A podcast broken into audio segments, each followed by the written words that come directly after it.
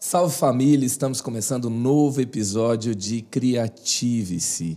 E se você tem acompanhado aqui a nossa jornada de podcast, se tem gerado algo bom em você, aonde você está, quero te convidar a potencializar, a multiplicar o que você tem recebido aqui passe para mais pessoas. Nós estamos no canal Eleve, no YouTube, na playlist Criative-se. Nós estamos nas plataformas de áudio também, como Criative-se. E no Instagram você tem lá Criative-se Underline Podcast. Aqui você tem um ambiente para ser inspirado com histórias, um ambiente de liderança, criatividade e espiritualidade. sabe uma coisa que é muito legal sobre criatividade? Você pode perceber ao redor do mundo que as pessoas já entenderam que a criatividade tem algo que tem uma conexão muito clara com espiritualidade. Há uma ativação, há uma transcendência, há algo que buscamos que toca profundamente a alma quando, nos, quando nós temos contato com o novo. Eu costumo dizer que a ausência de novidade na terra é a falta de intimidade com o céu. Quanto mais intimidade com o céu, mais novidade na terra. E hoje eu estou aqui conversando com um grande amigo que também foi um grande mentor em um momento muito decisivo na minha vida. Eu comecei na igreja da cidade é, me envolvendo no ministério com jovens em 2005 e por dois anos eu tive alguém que me mentoreou de forma muito próxima. É, eu costumo dizer que naquela época, assim, Hoje ainda eu tenho muita coisa para melhorar, mas naquela época estava difícil de acreditar que daria alguma coisa boa. E quem viu o potencial, quem trouxe para perto, quem cuidou e continuou também ali alguns anos depois, é, como um grande mentor, foi o pastor Gilberto Wegerman, que está aqui comigo hoje. Tudo bem, pastor? Tudo bom. Muito bom estar aqui com você, Marcos. E ele que fez um trabalho incrível na igreja da cidade por cerca ali de cinco, seis anos. Depois foi para Brasília. Hoje ele pastoreia a igreja capital em Brasília, uma igreja muito boa, uma igreja muito relevante. E se você é de Brasília, se você é da região, você precisa conhecer, precisa dar uma passadinha por lá. Eu acho certo. casado com a Tuca, eu recomendo muito essa que você conheça a igreja capital. E ali também é, ele, a partir de Brasília, a partir da Igreja Capital, um trabalho muito, é, muito impactante também acontece ao redor do mundo, que é um trabalho missionário, que sempre foi uma marca também do pastor Gilberto. Vamos lá, então? Bora. Eu queria começar falando aqui sobre a questão da mentoria, que teve um grande impacto para mim. E eu não tenho dúvida nenhuma que se eu não tivesse é, alguém como você naquele momento, duas coisas. Eu não teria condições de assumir aquele ambiente que, assim, não era um ambiente que eu dominava, que eu tinha uma segurança, que eu tinha ali uma influência clara. Um, e eu não tinha condições de me tornar influente naquele ambiente do jeito que eu estava. Então, teve uma influência no ambiente e teve também uma influência muito grande em mim, me preparar para que eu me tornasse é, ali o, o próximo sucessor, que é uma coisa que pouca gente vê, se preocupa e trabalha intencionalmente. muito trabalho bom se perde nesse caminho.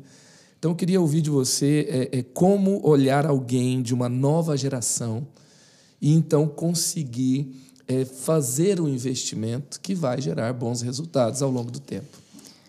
Marcos, eu, eu entendo que quando a Bíblia descreve uma geração dirá a outra geração os grandes feitos do Senhor.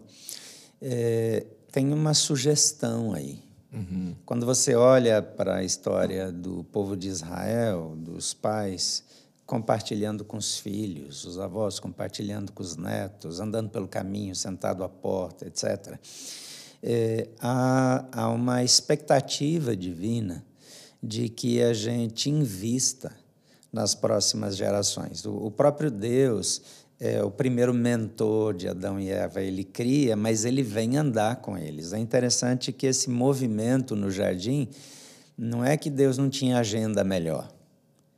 É, ele uhum. tinha terminado de criar um universo, ele sempre teve atividade, toda a eternidade, mas ele separava um tempo diário para andar com a sua criatura, com seus filhos ali no Jardim do Éden. Eles é, decidiram seguir outra orientação, mas, mas esse, esse movimento em direção a, aos que estão começando é algo que vem de Deus. Quando a gente olha para o Velho Testamento, a, a gente vê várias vezes ele citando o Deus de Abraão, Isaac, Jacó. Então, essa, essa questão geracional é uma questão que vem de Deus, assim como a criatividade. Assim como ele cria o, o planeta do nada, como ele, ele olha para o nada e ele vê o que ainda não é, é ele olha para as próximas gerações. Eu acho que olhar para as próximas gerações é, é ver o que já é, mas também ver aquilo que ainda não é. Uhum porque é, com diferenças, é, as novas gerações na, na, sucessão, eu já vi várias né, chegando, é, cada uma é muito forte em determinados aspectos e elas mudam o seu perfil.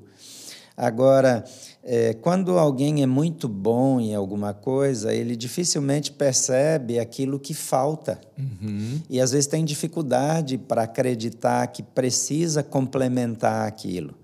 Às vezes, até dificuldade de acreditar que os mais velhos têm de fato uma contribuição para dar, porque eles estão num outro ritmo, eles têm outra efetividade, eles têm outra velocidade.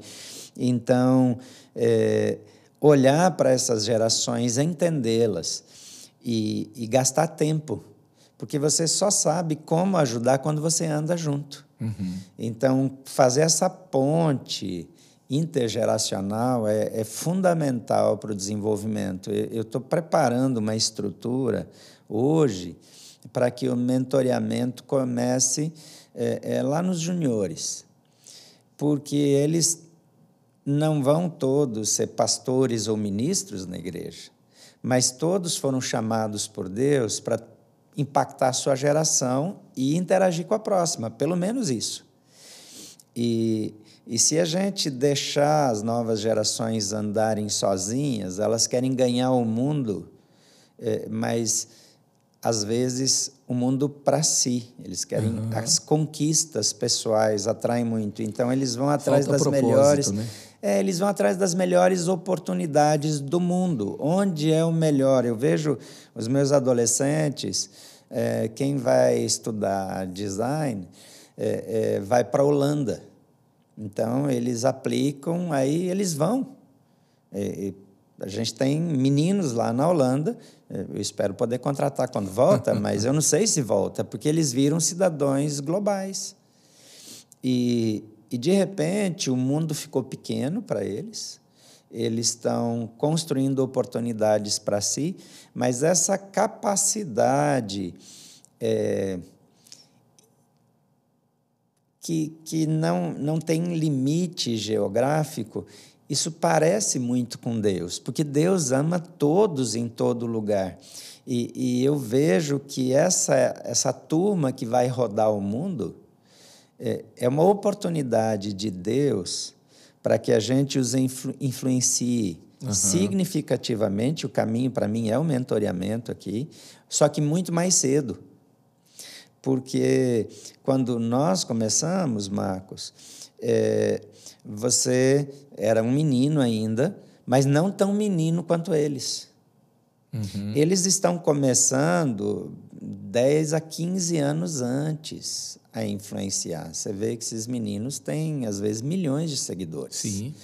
Então, é, se eles têm, se eles são influenciadores e ainda não têm toda a consistência que precisava ter, e não dá para ter por causa da idade, é, essa influência nem sempre vai ser a melhor. E às vezes vai ser muito ruim até. Mas se eles têm um suporte de mentoreamento consistente, que não é alguém que quer mudá-los, que não quer controlá-los, que quer moldá-los, que quer só despertar neles as melhores características que Deus colocou neles e ajudá-los a verem o propósito maior que Deus tem para eles, através desse perfil que eles têm. Então, isso para mim é genial. Eu acho que eu vou morrer fazendo isso, porque eu olho para as novas gerações, eu sempre mentoreava jovens, agora eu quero mentorear juniores. Quer dizer, é, é um outro tempo. Eu olho para o meu neto agora de seis anos e eu estou vendo as marcas do líder que ele vai ser. Uhum. Então, eu estou estimulando isso. E ele não sabe que eu estou preparando ele para ser um líder global. Mas eu vejo o potencial nele, então eu estou é, tentando ajudá-lo a perceber aquilo que Deus já deu para ele. Incrível. E é interessante quando você disse que a gente vê o que falta e que às vezes aquela aquela pessoa, aquele mentoriado não vê. É, muito, acho que o desafio de quem mentoreia é que quando está faltando algo que nos incomoda muito, não tem paciência, aquela dificuldade de, de lidar com aquela questão. Então, muita gente é descartada por causa Sim. de uma impaciência é, com uma característica ruim ou com algo que falta, com uma lacuna que está lá. E, e é justamente algo que, sim, nos incomoda, se a gente consegue ver, é uma grande contribuição que nós podemos dar dentro daquele todo que Deus está construindo. Exatamente. É, eu entendo que os mentores eles precisam é, é, perceber uma diferença. É, aquilo que eu vejo que falta e aquilo que Deus não colocou. Porque nós não, na verdade, nós não acrescentamos nenhuma característica nas pessoas que nós eh, mentoreamos. O nosso desafio é despertar aquelas que existem lá, mas que eles não sabem que existe, uhum. mas que estão lá. Eu, eu, lembro quando Jacó precisou de água e teve conflito na, com os poços que ele usava. A Bíblia diz que ele voltou a abrir novamente os poços que Abraão havia cavado, é, que tinham sido entulhados pelos filisteus.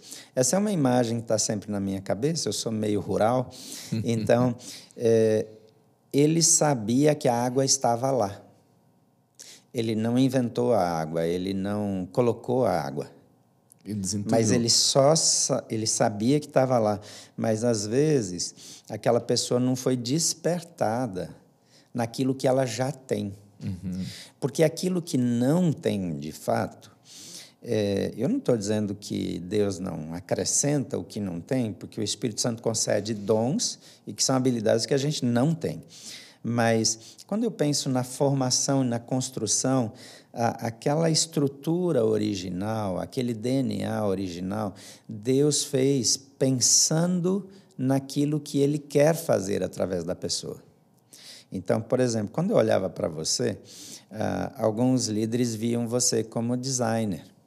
E você era e é um designer incrível, uh, mas eu percebia que havia outras coisas muito significativas. Por exemplo, eu via um líder com potencial de impactar o Brasil e cruzar as fronteiras nacionais, é, sendo uma referência para as novas gerações. É, algumas pessoas demoraram mais para ver isso. Hoje fica fácil olhar para você e ver isso, mas naquela época é, precisava uma pequena dose de fé mas sobretudo, sobretudo precisava ter um olhar humilde. Eu, eu creio, Marcos, que a barreira é, para o mentoreamento é, às vezes, a arrogância do mentor, que ele vê a si mesmo como alguém completo. E uma das coisas que eu aprendi, especialmente com as pessoas que eu trago para perto de mim, é que eu trago pessoas que são melhores do que eu e em é áreas que só, eu sou mais fraco. Assim, se eu vejo, se eu me vejo como alguém completo, eu tenho dificuldade de reconhecer a grandeza que alguém tem ali, porque parece que eu não preciso daquilo. E, e aí o meu recado é meio humilhante. Uhum. É você não é. Uhum. E, e, o mentoreamento é, é reforçar e despertar o que é. Só que aos olhos humanos não é. é a fé é, traz à existência as coisas que não são. Uhum. Eu acho que o mentoreamento revela as que são, mas que parece que não são. Então, essa habilidade, e isso tem a ver também com criatividade. Porque se você é uma pessoa restrita, que não abriu a sua mente para a criatividade, você não consegue ver uh, aquilo que está por trás da cena. Eu vejo que criatividade tem muito a ver com a nossa capacidade de ver aquilo que não é óbvio. E, e isso, eu sei que você conhece milhares de pessoas criativas que são arrogantes. É, é, é um problema no meio artístico até, é, é você conservar a humildade com grandes realizações e grande criatividade. Sim. Mas, é, de uma certa forma, a humildade é um pressuposto para a criatividade. É, é, olhar e acreditar que eu não vi tudo. Uhum. Porque a arrogância diz, eu já sei. Porque o arrogante não ouve a frase terminal. O arrogante, ele não, ele é dono da verdade. E a criatividade, ela nasce no contexto da humildade. Muito bom. Eu não vejo da primeira vez, mas eu continuo olhando porque eu sei que ali tem mais do que eu consigo perceber. E quando eu olho assim para as pessoas, eu acho isso genial, porque aí eu vejo o que Deus vê. E quando eu vejo o que Deus vê, meu amigo, aí, aí eu estou empolgado, porque o investimento que eu fiz em pessoas, eu, eu não fiz só porque eu gosto da pessoa. Eu fiz porque eu olhei para a pessoa e eu comecei a ver coisas que Deus ia fazer. E aí o que, que acontece? Por exemplo, você realiza muitas coisas incríveis, e, e você lidera times e, e você faz coisas que antes a gente só podia sonhar. E todos aqueles que contribuíram na sua formação, na sua construção, de um certo modo, eles têm um créditozinho lá com Deus, porque eles foram instrumento nesse processo. E eu acho que isso é essa igreja. É a gente olhar e ver quem as pessoas são é, aquilo que não está evidente. E que às vezes a pessoa diz: não, ele quer que eu não seja quem eu sou. Não, na verdade, eu quero que a pessoa seja quem ela é em Jesus. Uhum. E ela ainda não percebeu, Boa. mas vai perceber no, no curto espaço de tempo. Excelente. Muito bom te ouvir. É bom demais perceber como Deus te usa. E especialmente é, tirando e, e, e gerando e cultivando o melhor nas pessoas. E, e eu acho que um grande desafio também é para quem é, ali está num processo onde ele está recebendo um grande investimento. Eu já vi muita gente assim, ele está conversando com alguém, né? às vezes eu vejo alguém sentado, um menino, de, um adolescente sentado com o pastor Carlito. Eu falo, uhum. esse menino não tem noção da grandeza que ele está recebendo ali. Sim. Às vezes ele está perto de, um, de alguém que é uma referência, alguém que é um visionário, alguém que tem a capacidade, um mentor que tem essa capacidade de ver o que ele não vê, que reconhece o que ele tem de bom, mas que é, é, é, às vezes assim o, o mentor ele é, está muito focado em gerar aquilo que ele viu que precisa ser gerado. Aí na cabeça de quem está sendo mentoreado, está sendo trabalhado, parece que ele está recebendo o sinal que ele não tem nada, porque alguém está investindo no que ele pode é, se tornar mais completo e às vezes num processo de dor, de ponto cego mesmo, de frustração, ele não permite que aquele trabalho seja concluído. Né? Eu me lembro que assim eu, eu, eu, eu quase desisti muitas vezes. Né? E como que você vê esse processo de, de, de melhorar, conseguir ver é, é esse presente que você está recebendo, mas num processo de dor, num processo de, é, muitas vezes, que é, que é ruim, porque crescer, às vezes, é, é ruim. Sim. Especialmente quando a gente está numa posição que a gente depende de alguém de outra geração para liberar a gente, para crescer, para assumir responsabilidade. É, é, quanto menos experientes nós somos, mais convicção nós temos que nós estamos prontos. E, e quanto mais experientes Olha e só. prontos nós nos tornamos, menos confiança nós temos que nós de fato estamos prontos. Então, a maturidade Olha, é inversamente proporcional à nossa percepção de autossuficiência. Uhum. E é, só tem um tipo de, de pessoas que é difícil de mentorear é, e que muitas pessoas desistem delas porque ah, quando a pessoa ela acredita que o jeito dela e a maneira como ela vê é a única maneira e ela é ingrata. Ela não reconhece o investimento. É, nós tivemos uma geração aí bem pertinho dessa é, geração que que está começando a fazer história agora, é, que era uma geração que era extremamente autossuficiente, que acreditava que a geração anterior, a única função e utilidade da geração anterior era preparar tudo para eles. Então, quando ele entrava num trabalho, se em dois anos ele não tinha sido convidado para ser o CEO da empresa, ele dizia: ninguém me reconhece. Então, aqueles que se destacaram dessa geração e foram pacientes, eles estão bombando no mundo hoje. Estão nas grandes. está falando da geração Y. É, eles estão nas grandes. Quem nasceu entre 80 é, e 2000. É, corporações, na, na, na Apple, na IBM, etc.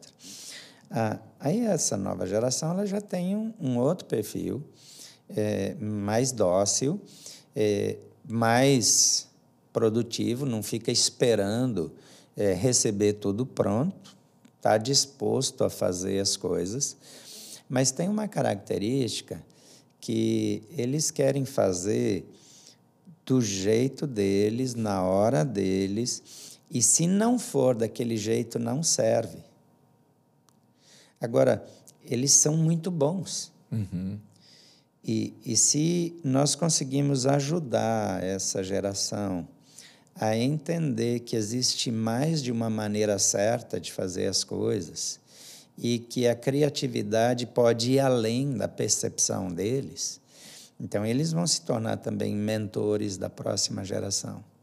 Mas, voltando à questão central, Marcos, é, às vezes a pessoa não consegue ver o investimento, o valor do investimento que está recebendo e e ela vê esse approach como se fosse um cerceamento uhum. ou uma tentativa de controle. Uhum. E, e, e, controle é tudo que essa geração não quer.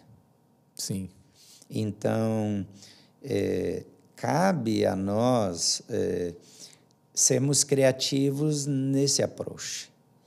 Porque se a gente chegar com uma mensagem de que eu quero moldar você, não vai ser uma boa experiência.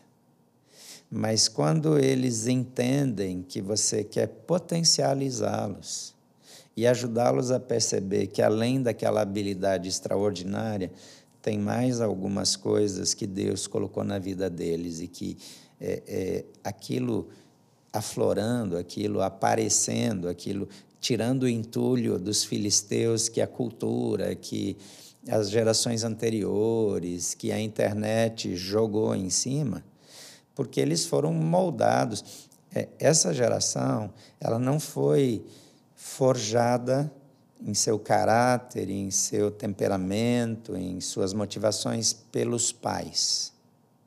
Ela foi forjada pela internet. Ela cresceu com múltiplas influências. E ela fez as suas escolhas, ela pensou.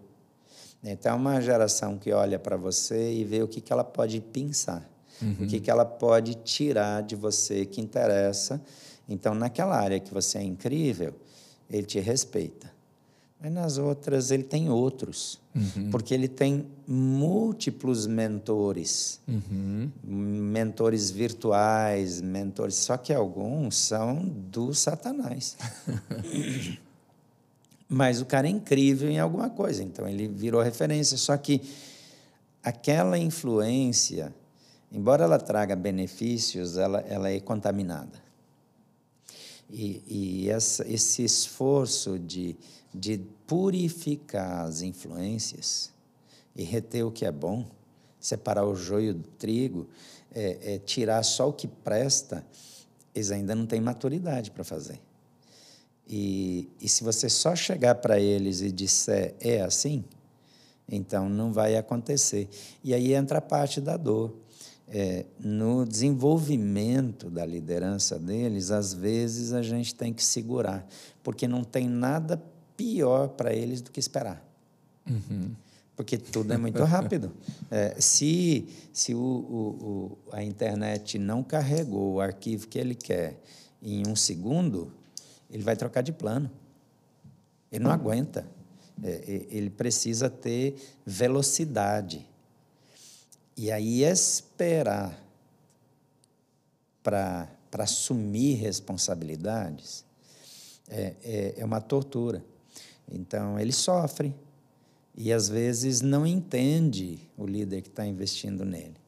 Mas Paulo diz a ninguém imponhas apressadamente as mãos, não tem a ver com a idade, tem a ver com a maturidade. Boa. Então, se a gente vai dando passos estratégicos, porque você dá liberdade na proporção que a maturidade chega. E aí você dá autoridade e responsabilidade. Então, eu acho que é, reduz o sofrimento, mas o sofrimento faz parte. Incrível. E, e, quando nós vemos, dentro da igreja, você falou, quero investir nos juniores, quero fazer o que o Real Madrid, o Barcelona, a NBA faz. Vou dar uma olhada lá, nas, lá no, no ensino médio, vou dar uma olhada lá no junior high, no, no, um pouco antes, e vou tentar é, descobrir o próximo talento e vou investir pesado, porque realmente tem algo de muito valor aqui. E quando a gente faz isso para alguém que vai se tornar dentro da igreja mesmo, é, alguém influente, alguém relevante, já é muito bom. Um pastor, um, um próximo líder de uma frente é, que a igreja tem, missionária, é, criativa, é, artística, isso já é algo de muito valor. Agora a igreja tem na mão também aquela possibilidade de gerar pessoas que vão ser grandes é, políticos, grandes empreendedores, grandes artistas que não estarão somente nos cultos, mas estarão também nos palcos é, da sociedade, influenciando com valores do reino.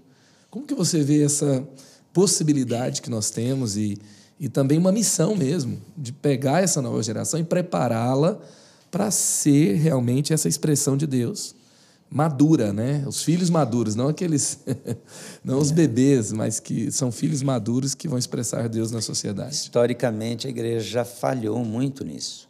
E as igrejas que mais se desenvolveram, mais investiram, investiram para dentro. Uhum. Mas a igreja, ela precisa investir para fora. Os artistas de referência é, grande parte deles são totalmente perdidos em termos de valores, de ética, de moral, tem uma vida complexa demais. E aí, de vez em quando, se ganha um artista desse para Jesus, aí ele vira referência. Mas é um trabalhão que deu. Uhum. E, e, olha o, o tanto de lixo que grudou na vida dele e o trabalho que dá tirar tudo isso é, até que ele se torna uma pessoa que possa ser uma referência. É, e às vezes tem várias quedas no processo, só que ele já é famoso. Já é famoso. E, e eu tenho ensinado isso. A gente vibra, né? E daqui a pouco a gente já fica. Sim. E aí a igreja se apressa e dá holofote para ele também. Uhum. E aí depois, quando ele vacila, vacila junto. A gente tem um quadro no Brasil e no mundo, é nós, nós não temos líderes. Você vê um Putin faz o que faz, porque no fundo ele é um líder mais forte Uhum. É um líder do mal, mas é um líder mais forte do que os líderes do Ocidente. Quais os são líderes que têm bons é, é valores? É, quais né? são os grandes ter. líderes do mundo?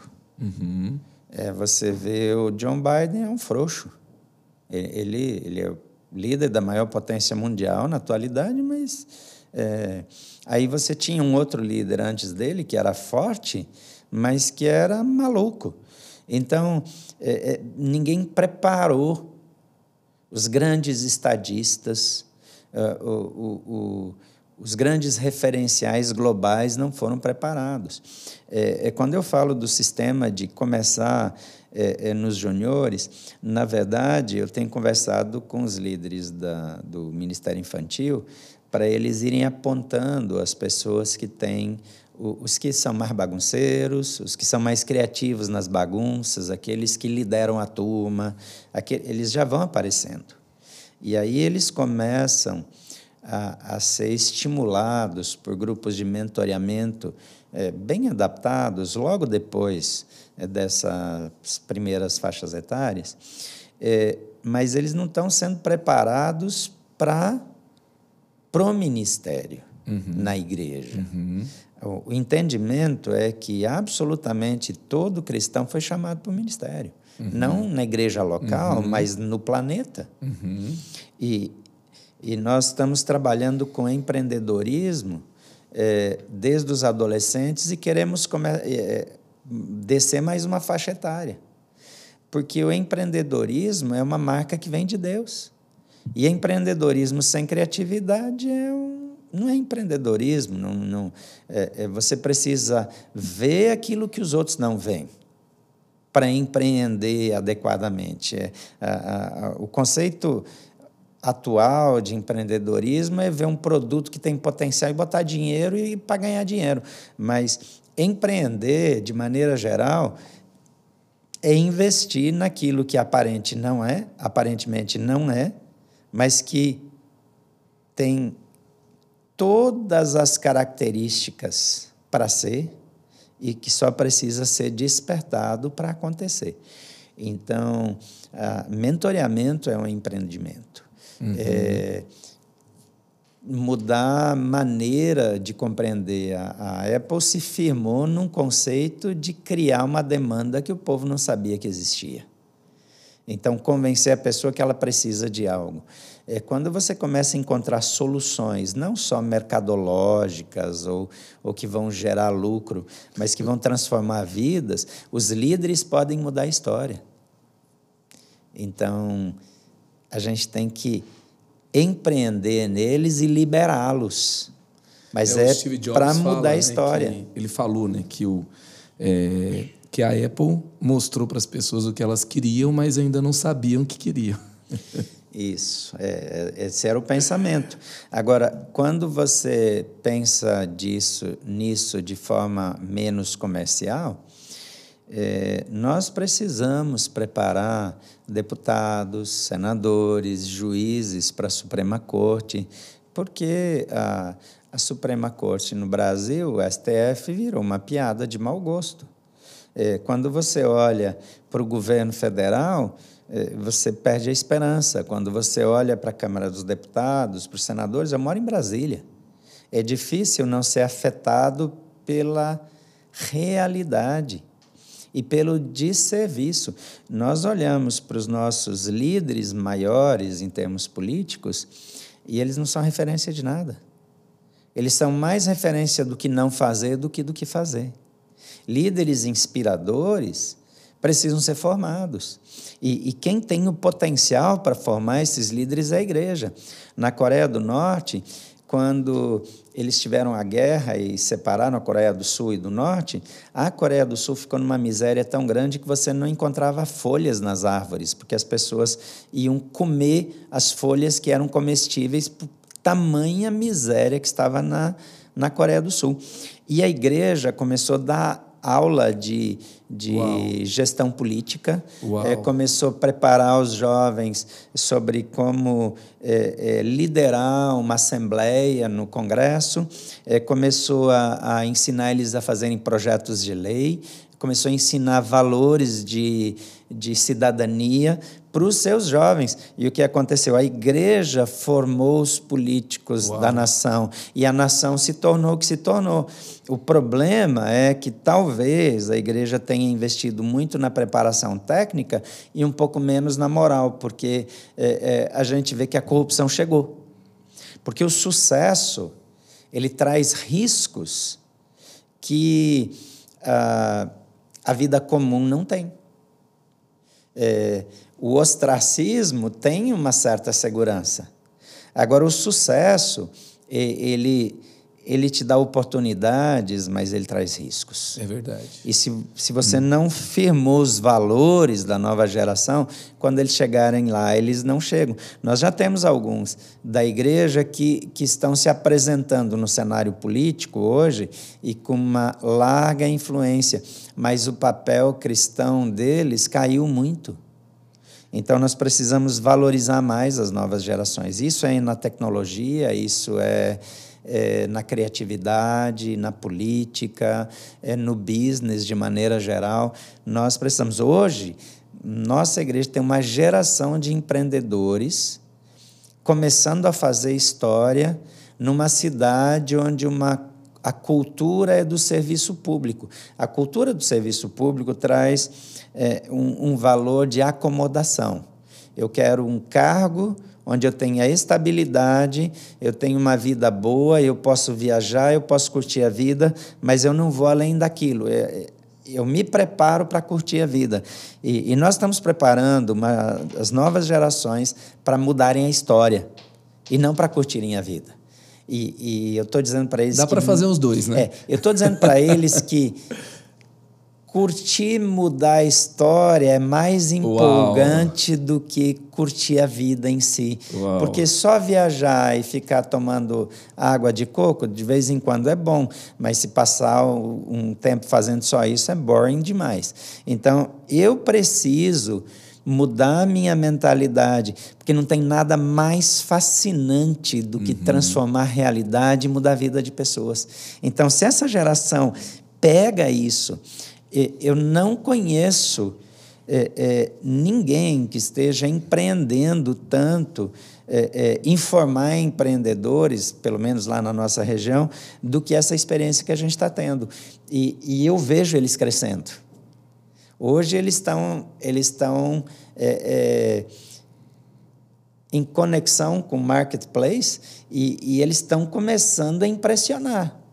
Porque eu conheço os, alguns dos mais velhos que hoje são os donos do marketplace. E eles estão de olho nessa nova geração. Eu vejo que o mundo ele continua mais sagaz do que os filhos da luz. E nós precisamos mudar essa história. Meu Deus, meu Deus.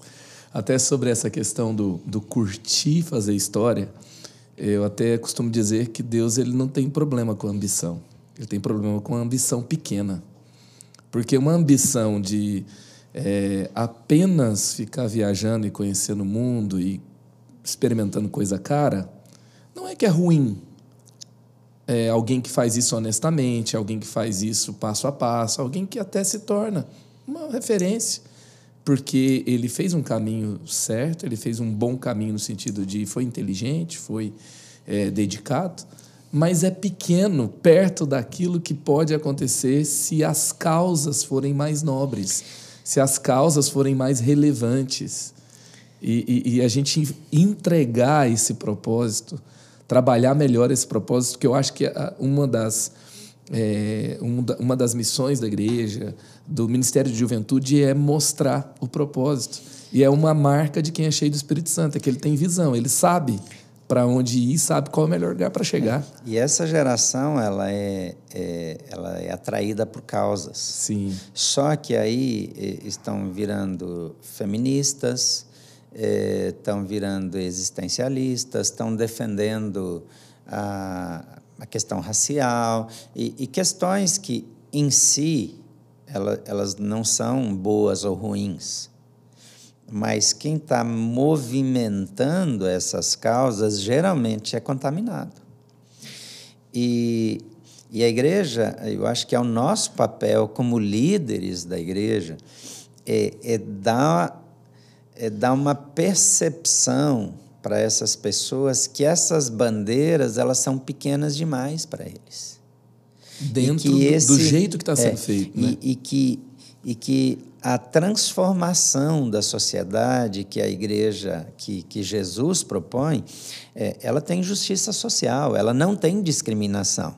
Ela, ela, ela traz a libertação do, do que é opresso, mas a, a falta de conseguir ganhar o coração das novas gerações é, tem exposto as novas gerações a serem cooptadas por movimentos que são contaminados. Sim. E aí eles vão com boa intenção, mas eles não têm ainda um crivo perfeito.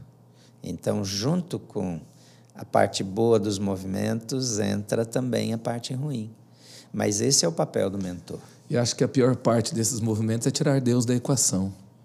Então eles têm que, por si só, resolver o problema, só que a carne não é confiável. A, o ser humano por si só não é, não é confiável. É. Né? Agora, é, vou mudar um pouquinho do assunto aqui. É, a gente começou junto há um tempo atrás, não precisa falar quanto tempo, né? Vão descobrir. Algumas coisas que não, não são interessantes para conversa. Minha barba era da cor da é. sua, assim, naquela época. É verdade, não me lembro, mas está bonita, assim. É, mas, enfim, é, a gente começou Reação numa época que, é, ainda mais numa primeira igreja batista, é, não existia Ministério de Jovens sem acampamento. Sim. E sem acampamento de carnaval, então, era uma coisa que surgia gente do chão para ir. O culto podia estar tá ruim, todos os programas podiam estar tá ruim, mas na hora que você falava acampamento, é, tinha gente que aparecia, mas você ia ver só no outro ano.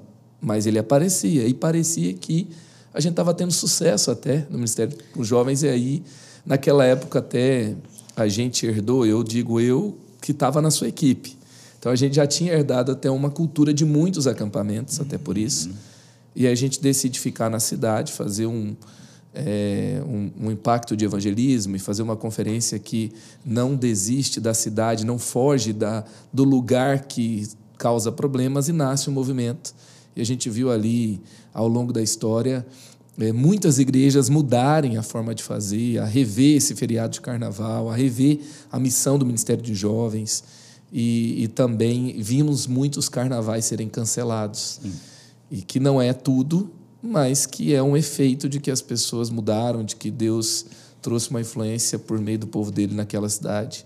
E, e agora, uma das coisas mais difíceis nesse processo é desistir de uma coisa que parece que está dando certo. Às vezes, você matar uma coisa que, que precisa morrer para vir um novo ciclo, você desistir, você encerrar, é muito mais difícil do que criar até uma coisa nova, ter uma nova ideia. E tem muita coisa nova que não nasce porque não, não encerrou aquele ciclo. Exatamente. Como, e, e você fez isso em outros ambientes, eu vi você mudando o nome da igreja, que era a Terceira Igreja Batista, para a Igreja Capital. Acho que teve um tempo que foi Igreja Batista Capital. É, é a Igreja Batista Capital. É que acaba que que o uso né, fica, vai, vai ficando cada vez menor, né? E vai pegando, né? está quase virando IC, porque né? Igreja Capital. Olha aí, é, Igreja Capital, IC. IC Brasília. Terceira Igreja Batista, era a terceira Igreja Batista do Plano Piloto. Sim. Era, Aí nasce Igreja isso. Capital. Era a terceira Igreja Batista Plano Piloto, daí a gente foi para terceira Igreja Batista de Brasília, porque não dava para ir tão longe, né? E aí a gente começou a usar o nome fantasia de Igreja Batista Capital, a gente registrou, fez tudo certinho, mas é, alguns não estavam prontos para soltar o Terceira Igreja Batista Brasília ainda. Mas o que a gente queria era comunicar. Então a gente não ficou preocupado com detalhes, a gente fez o que precisava para apresentar a igreja de uma maneira mais adequada para a sociedade. E, e isso é, é uma arte, né? Como eu vou mudar, mas isso pode me levar a perder gente que eu não posso perder. Mas eu também não posso ser refém do que as pessoas é, estão ali defendendo, porque eu posso perder gente que eu poderia ganhar. É uma, é uma arte muito grande. E como que você é, daria. O que, na verdade, eu vou mudar a pergunta. Quais seriam aí os, as dicas para fazer boas mudanças, para encerrar ciclos, para começar coisas novas, para perceber que aquilo já deu, já passou? É, eu, eu entendo que a gente precisa criar em todo o ambiente e ter na nossa vida uma cultura de mudanças.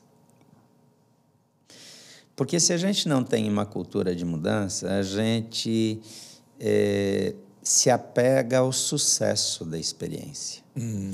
É, muitas igrejas elas fizeram um sucesso tão grande no passado que a maior maldição delas no presente é o sucesso do passado, porque elas tentam repetir as mesmas estratégias do passado no presente, só que não vai dar certo. Porque o mundo mudou, as pessoas mudaram, as necessidades mudaram, não adianta ofertar um produto que, que ninguém usa mais. É, por mais legal que seja você pegar os primeiros celulares é, que foram criados e, e, olhar e ver como é que foi, ou os telefones, aqueles de disco que você tinha que. Uh, ou aquele orelhão que ficava na rua, que você botava uma ficha, é, que era uma moedinha redonda para ligar. Se você pegar todos esses produtos reunidos do mundo e abrir uma loja para vender, você vai falir. O problema é que, às vezes, a gente quer fazer exatamente isso. É, porque um dia alguma coisa deu certo. Acampamentos foram criados porque era na cabeça dos líderes antigos é, o carnaval era uma ameaça para os jovens, porque eu acho que na cabeça deles o carnaval era muito mais divertido do que a igreja. Então eles tinham medo que os jovens fossem para o carnaval, não voltassem mais para a igreja. A igreja é chata, carnaval é divertido, então eu não posso deixar eles descobrirem o que tem no carnaval. Então, como é que eu faço para ele não descobrir o que tem no carnaval? Eu levo um acampamento. E eu sei que é estou sendo meio rude na avaliação. Não, o é, problema é, não é fazer o, o, o, acampamento, né? O problema é... O problema é a razão pela é, qual faz. Exatamente. E aí e o desconforto era justamente esse: o carnaval está acontecendo uhum. e a igreja que tem que ser sal e luz foi para uma chácara. Uhum. E aí não tem sal e luz onde tinha que ter. Então é, várias pessoas começaram a fazer movimentos de durante o carnaval, antes da gente. Mas é, fazer essa mudança nessa igreja, num tempo que essa igreja estava chamando atenção, porque essa igreja, ela provavelmente era a igreja que estava mais crescendo no ritmo dentre as igrejas históricas, ela devia ser a ou uma das igrejas que mais estava crescendo no Brasil. Então, os olhos de boa parte da comunidade evangélica estavam voltados para essa igreja. Então, quando essa igreja é, para de fazer acampamento de carnaval e, e faz o reação, então isso chamou atenção. E, e, claro que isso fez discípulos e, e, e, ter dado certo e ter permanecido, é, não ter desistido, é, então consolidou isso como um movimento. O problema é que ele tinha limitações. Para implantar o reação, a gente teve que colocar alguns valores do acampamento para ter menos é, para ter menos resistência.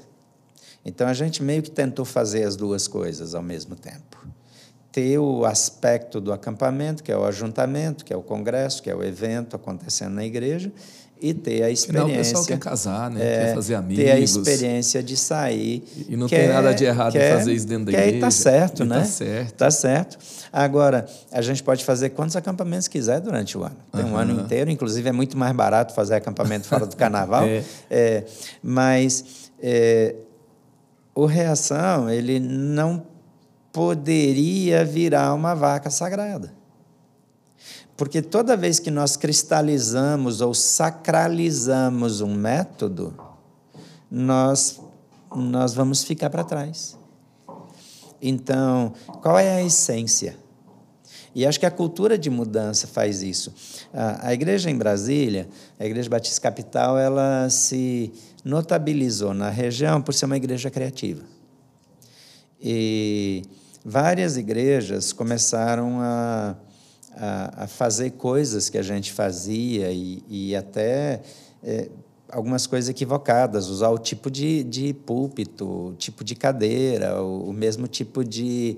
de, de é, cenário. de cenário, exatamente, o mesmo tipo de cenário. E, e, de repente a gente pegava fotos com o nosso cenário em outros lugares, às vezes até a, a, a mesma arte, etc. Então, quando você é, olha para isso, você começa a achar que você está dando certo. Uhum. Você começa a achar que você está bombando. E aí, para mim, é o, é o, primeiro risco. Uhum. Porque aí você acha que você aprendeu, que você descobriu a fórmula. E, e, e aí você quer navegar no sucesso que você alcançou.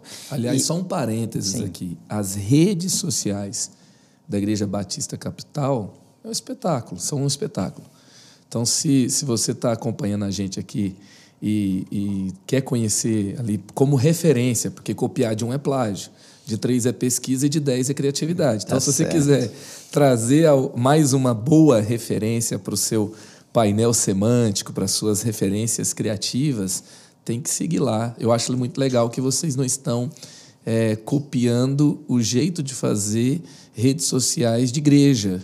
Vocês estão trazendo uma, algo muito criativo e, e uma linguagem muito muito boa, muito envolvente. Quando muito a gente legal. olha para as redes sociais, Marcos, a gente vê muito do mesmo. Uhum. Quando você vai para o TikTok, todo mundo está fazendo a mesma coisa. Tá Alguém todo, faz um negócio. Está todo mundo fazendo o envolver e, da Anitta, infelizmente. todo mundo, todo mundo faz igual. Meu Deus. E é interessante que Deus ele não fez nada igual, não tem duas folhas iguais na mesma árvore, não tem dois polegares iguais, não tem duas íris iguais. É, Deus ele ama a unidade, mas ele detesta a igualdade. E o ser humano, eu não sei porquê, ele gosta de copiar os outros. Ele detesta a uniformidade. É, né? É. Então, outro dia eu reuni a nossa equipe e eu disse para eles: olha, nós nos tornamos uma igreja tradicional. Eles ficaram em choque. Eu falei, nós perdemos a criatividade, nós estamos fazendo sempre tudo igual, como a gente sempre fez. E aí foi uma reunião meio tensa, porque eu tenho uma turma criativa e esse povo ficou meio abalado. E eu sou mais velho do time. Eu falei, nós perdemos a mão. Porque nós gostamos do sucesso que a gente alcançou. Mas se a gente não desenvolve uma cultura de mudança, a gente não sacrifica aquilo que está dando certo. Uhum. Só que todo movimento ele, ele tem uma curva ascendente, ele tem um platô e depois ele começa a descer. E, e, e, e o que é, a gente chama de momentum é, é quando a curva está subindo, antes de chegar no topo, você começa um movimento novo, só que você não sai daqui, você sai daqui. Uhum. É exatamente o que você fez com reação. O reação ainda não estava caindo, o reação ainda estava subindo. Essa é a hora de começar um movimento novo. Esse aqui vai terminar o ciclo dele vai descer. O novo, ele também vai ter um ciclo. Tudo tem um ciclo ascendente, um platô e um ciclo descendente. A nossa, uh, o nosso grande desafio é, é perceber é, quanto impulso, quanta força de impulso ainda tem para levar para cima e calcular daqui a tanto tempo esse impulso vai vai me levar para um platô.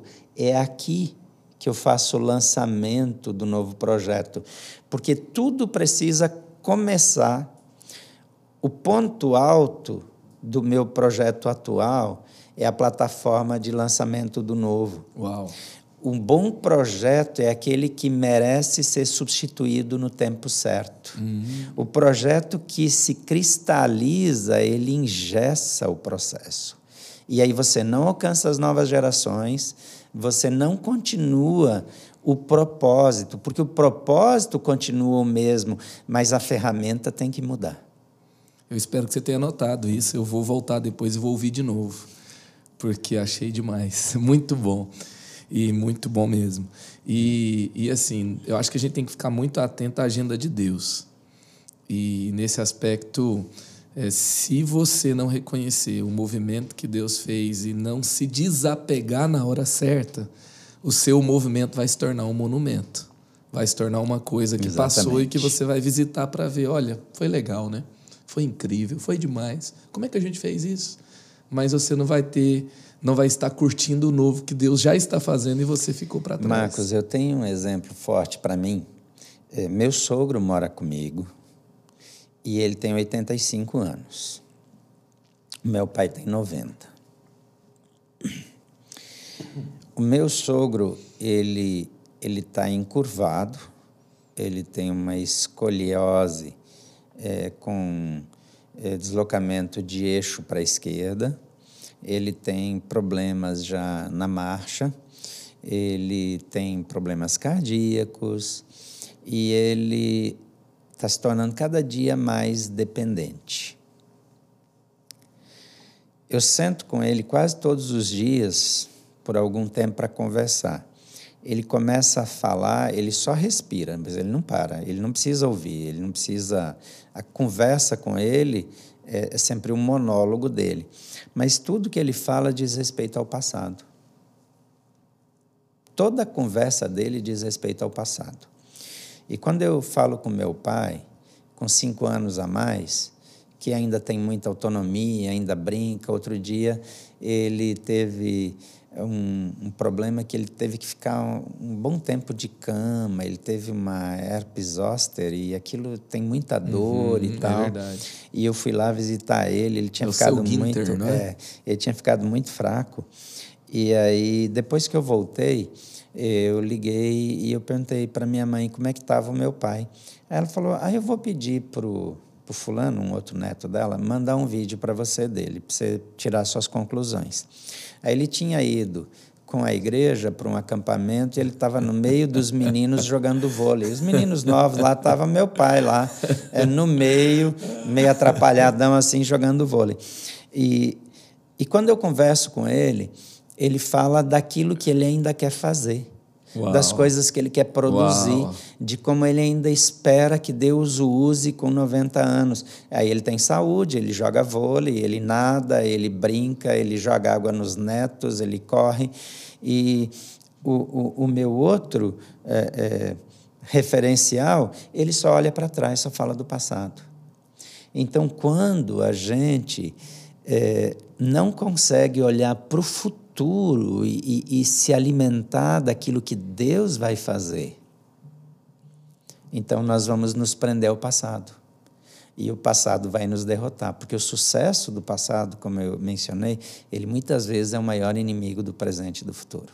E falando em agenda de Deus, justamente na hora que a gente estava é, lançando velos, velos que começa como um movimento, já não tem mais aquela é, característica de se preocupar exclusivamente com o carnaval, mas como um movimento de despertamento espiritual, de avivamento, de presença nas cidades, que é algo que a nova geração precisa energizar a igreja para o evangelismo, para é, serem os enviados para fora, é, de ter esse ambiente onde eles são lançados, justamente nesse momento de um movimento de unidade na ação, não no ajuntamento e já é uma expressão, algo que Deus foi falando ao longo do tempo, de algo que nós começamos juntos. Aí você vem.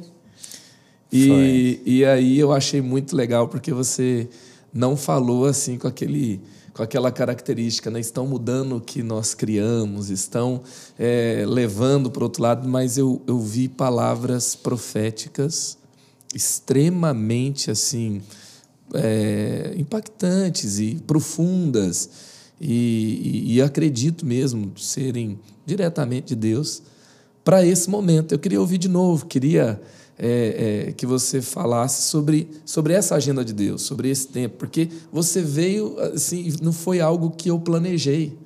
Né? Daqui a pouco o pastor Carlito me liga e fala: o pastor Gilberto está vindo. E eu fiquei super feliz e logo eu já fiz uma agenda para arrancar o couro o máximo que eu pudesse Eu até falo que assim, né? Se, se o cara tem muito para dar, você vai ter 10 agendas e, e, ele vai embora e você acha que deveria ter ficado mais um pouquinho. Agora, se, se, se não é o caso, você põe uma agenda e parece que já ficou bastante. É, né? eu, eu fico mais feliz com a agenda que eu tive do que se tivesse todo mundo esperando que eu fosse embora logo. É mais confortável. Mas sabe, Marcos, foi, foi assim um, um é, um momento muito especial para mim, porque é, eu entendo que Deus trabalha com ciclos e estações, e, e, você teve a sensibilidade junto com seu time de entender é, é que é esse momento. Então, quando é, eu olho é, é, para o Velos, eu vejo aqui um movimento com maior longevidade. Ele também vai ter o ciclo dele mas eu vejo uma longevidade maior. E, e ele é extremamente estratégico, porque a maneira de ganhar pessoas para Cristo mudou. Uhum. A maneira de evangelizar mudou. Uh, o jeito de impactar a vida de pessoas mudou. Antigamente era culto na praça, era distribuir folheto, era bater de porta em porta. Tem gente fazendo as mesmas coisas. Pregar o evangelho sempre é pregar o evangelho, sempre vai ter resultado. Mas uh, essa nova geração é extremamente criativa. O que vai acontecer é que aquilo que vocês estão propondo hoje para o para as estratégias de evangelismo, em pouco tempo vai desaparecer. Porque essa nova geração vai ter outras maneiras criativas de fazer isso. E, e se o Velos é, liberar essa criatividade espiritual é, é, no seu fluxo normal com o sopro do Espírito, o Velos tem vida longa porque ele é um tipo de movimento que ele se renova. Uhum. É como a igreja. Uhum. A igreja não desaparece, a não ser que ela não mude. E o Velos ele tem essa característica. Ele, é, é, ele tem um, ele é um movimento que precisa ser dinâmico e que a, as estratégias aplicadas a cada ano é, é, vão ser novas porque precisa da cultura de mudança. Então, olhar para o desaparecimento do reação, para surgir um movimento de maior impacto, tem que ser motivo de gratidão a Deus. O pai que ama o filho sempre se alegra com o sucesso do filho, que se tudo correr bem é maior do que o do pai. Eu, eu costumo repetir o que eu vi de outros, que os nossos ombros são a plataforma de lançamento das novas gerações. O lugar mais alto que a gente chegar é de onde eles vão partir. E cada geração tem que fazer o seu melhor. O seu momento de abençoar a, as próximas gerações vai chegar, como o meu chegou. E, e Agora eu estou numa outra função de liderança que vai chegar o momento de abençoar as novas gerações. Eu já estou pensando na transição. Então, é, algumas pessoas olham com dor quando algo que elas participaram desaparece.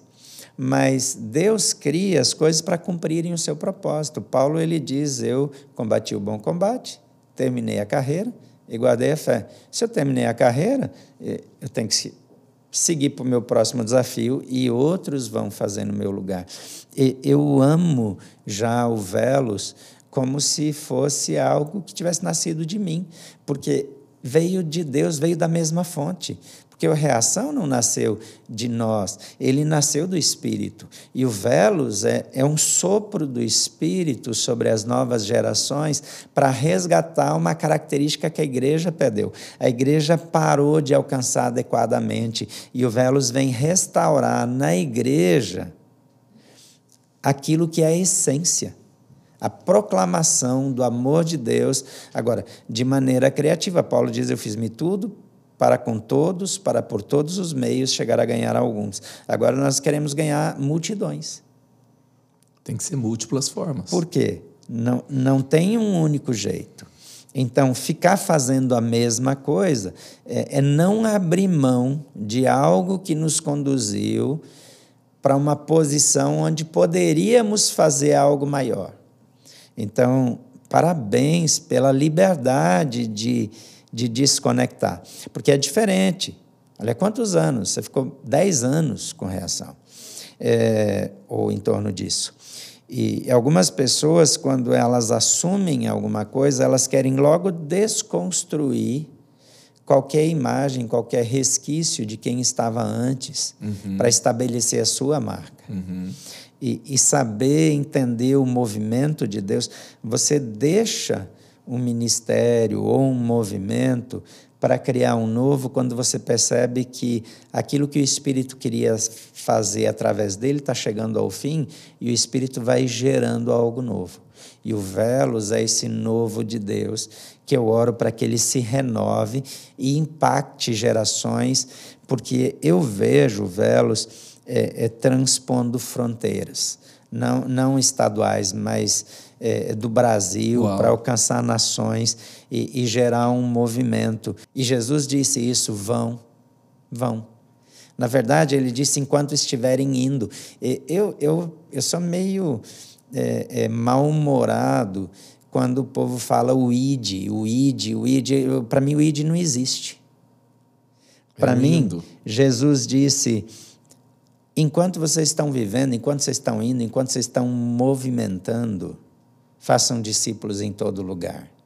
Então tem gente esperando ouvir o seu id. É como se cada um de nós esperasse chegar a nossa vez de ver a sarça ardente. Não, Jesus já nos chamou e já nos enviou. Então, em todos os lugares, em todo o tempo, onde nós estivermos, nós vamos fazer discípulos. E, e o Velos é um novo sopro quando Jesus olha para os discípulos e, e, e sopra sobre eles e diz: recebam o Espírito Santo, assim como o Pai me enviou e envia vocês. O Velos é esse novo sopro de Deus sobre essa nova geração para levar e fazer a história e transformar realidades para a glória de Jesus. Meu Deus, que tempo incrível! Uhum. E que vontade de ter esse tempo por mais tempo. E se você ficou perdido aí o que é Velos, eu queria te convidar para acessar então velosproject.com, projeto Velos em inglês, né? velosproject.com e você vai é, saber ali um pouco mais sobre o Velos. E em breve está em todos os, todas as plataformas de aplicativos, mas também já tem o aplicativo do Velos para você saber um pouco mais e e também se juntar a esse movimento. Se você é um pastor, se você é um líder de jovens, deseja ir com a gente na sua realidade, na sua cidade. O pastor Gilberto disse que o ano que vem está com a gente também, conectado no Velos. Sim, eu não sei juntos. se eu estou contando a história antes da hora, dando spoiler aqui. É, mas... eu, eu vou ter que correr para o meu povo não ouvir o podcast antes de eu contar para eles. Tá bom, então eu vou, vou dar uma acompanhada para ter o seu ok para lançar, então. Mas quando é, é, é, legal assim, né? O movimento vai ganhando força Sim. e vai nos levando. Muito bom, muito obrigado, muito obrigado por esse Bom demais tempo. estar contigo, Marcos, com todo o seu time. Parabéns aí por essa nova estação. Sempre um tempo incrível, sempre sou muito abençoado, inspirado e ativado. Que Deus continue te abençoando, abençoando Tuca, Amém. abençoando a Igreja Batista Capital, cada Amém. iniciativa, cada frente. O Alto de Páscoa, aqui na Igreja Batista Capital, é inspirador. Todas as frentes ali artísticas, missionárias e também de influência e preparação desses novos para a sociedade. Que seja mesmo é, luz para toda a nação e para toda as para nações, para a glória de Deus. Amém. Amém. Estamos juntos. Obrigado. Você me inspira. Essa igreja me inspira. Glória a Deus pela vida de vocês. Obrigado pela oportunidade de estar aqui com você. Tamo junto. Criative-se. O extraordinário te aguarda.